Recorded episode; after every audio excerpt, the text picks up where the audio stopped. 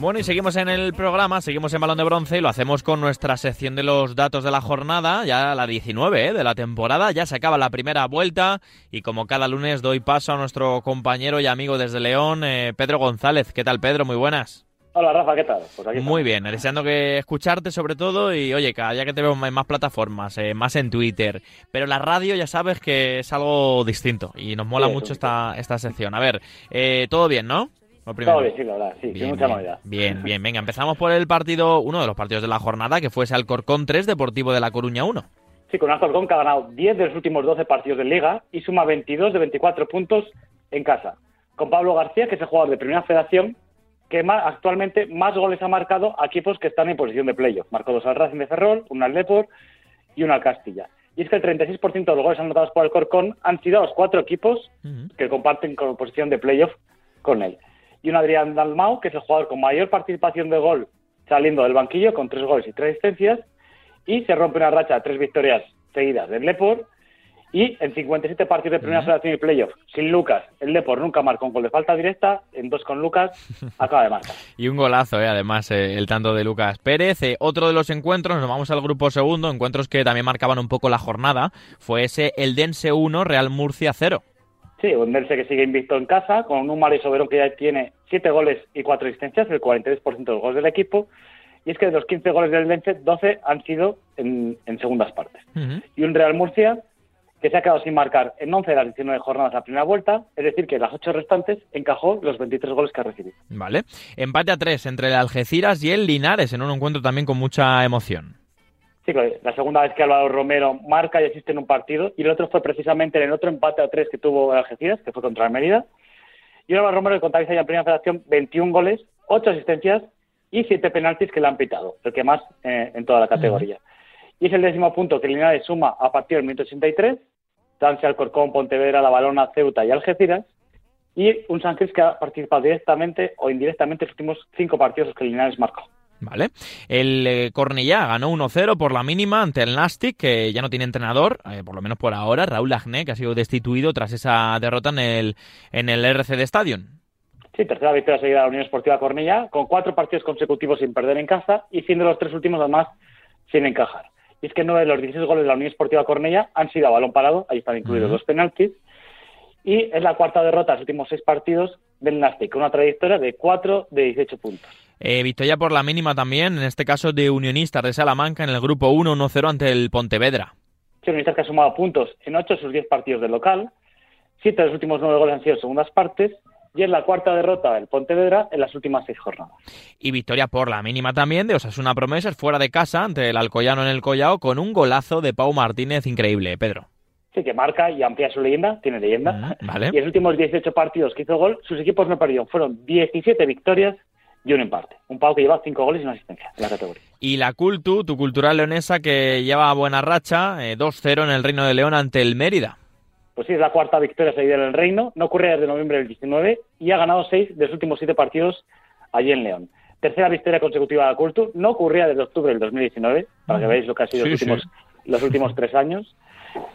Y en los 22 partidos de Liga en casa, antes de la llegada de Docampo, la Cultu ganó ocho partidos y en 10 encuentros locales con él ya son siete victorias. Y un Perkan que ha marcado seis goles y una asistencia en los últimos ocho partidos de la Cultu. Qué importante ¿eh? esa racha de, la Cultu, eh, ahora de Eduardo Docampo. Otro de los encuentros importantes fue la victoria del eh, Sabadell ante el Atlético Baleares. Sí, dos victorias en los últimos ocho partidos del Atlético Baleares. El Atlético Baleares que llevaba cuatro partidos seguidos de local sin ganar y sin marcar, algo que no ocurría desde octubre del 2014. Y es que el Sabadell suma dos victorias consecutivas ganando al Atlético Baleares. este caso y con 10 jugadores también. Con 10 jugadores. Y el gol de Alex que es el segundo más tardío de Sabadell, le compite en primera. Y victoria por la mínima del Rayo Majadahonda de Alfredo Santelena, 2-1, también en el casi el último minuto, con ese gol de Alayeto ante el San Fernando. Ya, pues que Alayeto es este jugador que anota gol el día de su cumpleaños en primera federación.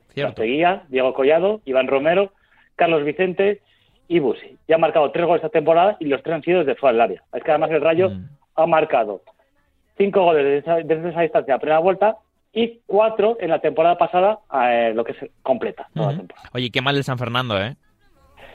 Sí, un San Fernando que lleva ocho jornadas sin ganar y en los últimos 30 partidos de liga solo dos veces anotó más de un gol. y es la quinta remontada que recibe además el San Fernando, junto al Ceuta, los equipos que más remontadas han recibido en, la categoría. Venga, háblame del Ceuta 2, Castilla 2, un partido que también, eh, bueno, hubo un doblete, en los últimos minutos también eh, empató el encuentro el equipo de José Juan Romero. Sí, un Carlos Doctor que firma su tercer doblete de competir en Primera Federación, igual arriba se la tasa con más dobletes en, Castilla, y es que ha marcado cuatro de los últimos diez goles del equipo madrileño. Trece partidos sin perder del Castilla, que es, está cerca de los 19, 19, del Racing, que es el récord de, la categoría y la agrupación Ceuta que ha sumado puntos en su estadio en dos de los últimos tres partidos y Rodri Ríos que ya dos goles y una asistencia en los últimos siete partidos con el Ceuta. Y empate a uno entre el Fuenla y el Celta B en un partido en el que, bueno, deja al Fuenla en descenso, Pedro. Sí, una victoria fue labrada las últimas nueve jornadas con un punto en los últimos doce partidos en casa. Mm. Cuatro jornadas sin perder el Celta B con una derrota, con una derrota en las últimas ocho jornadas y Miguel Rodríguez, que suma cinco goles y dos asistencias de temporada. Venga, vamos a hablar de otro ambientazo que hubo en las Gaunas, también con la afición del Numancia desplazada, 1-1 entre la Sociedad Deportiva Logroñés y el Club Deportivo Numancia. El Numancia que ha sumado siete de los últimos 12 puntos fuera de casa. Rubén Mesa que ha participado en cinco de los últimos 11 goles del Numancia. Y es el cuarto partido seguido sin perder las Gaunas, la Sociedad Deportiva Logroñés, donde suma 8 de 12. Y Castri, que marcó un golazo, es el jugador más joven de la Sociedad Deportiva Logroñés en marcar con 20 años, 3 meses y 15 días. Ah, mira. A ver, victoria importante ¿eh? del Real Unión de Irún, que tiene al Pichichi de la competición y también a un jugador que ya no tiene un récord. Pues sí, Nacho Sánchez, que es el Pichichi solitario de la primera vuelta, con 10 goles en asistencia, es el 53% de los goles del equipo. Y Montero, que habíamos hablado hace una semana, que era el único jugador de campo que no se había perdido ningún minuto desde que la creación de la primera federación, pues bueno, a ver la tarjeta roja ha perdido. Y otro dato es el de Yarzum, que suma su asistencia, es el máximo asistente de la temporada y el máximo asistente histórico Juan Rivas con, con, 15 asistencias. Y victoria goleada del Racing de Ferrol 3-0 en Amalata ante el Sanse, que también ha destituido a su entrenador. Ya no está Luis Ayón en el banquillo, así que también se busca a Mister por Mata Piñonera. Sí, el Sanse que lleva seis derrotas seguidas. No, no han caído seis derrotas seguidas desde diciembre del año 2019, que tuvo una racha de, de ocho. Y el Racing de Ferrol, que rompe también una racha de tres derrotas seguidas. Y un Carlos Vicente que intervino directa o indirectamente en los tres goles del equipo.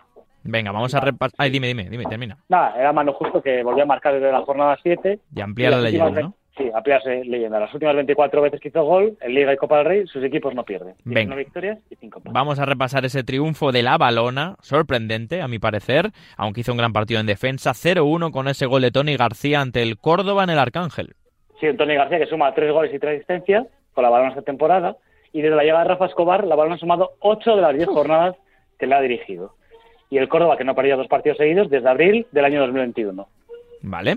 Y por último nos vamos a quedar... Eh, no, nos vamos a repasar los dos que quedan. Castellón 0, Unión Deportiva Logroñés 0, ese empate en, en, Castalia. Sí, el Castellón que marcó 14 goles en los primeros 7 partidos de local, ganando de los 7, y ha anotado uno de los tres siguientes sin ganar ninguno. Y una Unión Deportiva Logroñés que suma 10 partidos sin ganar. Y el Badajoz 1, Talavera 1, para terminar. Si el Talavera, que suma siete partidos sin, sin perder, su récord en primera generación, no lo considera de marzo de 2018. Biel Rivas se acabó su imbatibilidad en 610 minutos, ha quedado para, para historias. Y un Badajoz que ha sumado en siete las últimas nueve jornadas con Yannick Bugla, que no tardó ni dos minutos en marcar tras su debut con el Badajoz. Bueno, pues ahí queda, ¿eh? Los datos de la jornada con Pedro González, jornada 19, primera vuelta acabada. Pedro, un placer como siempre, hasta el lunes que viene.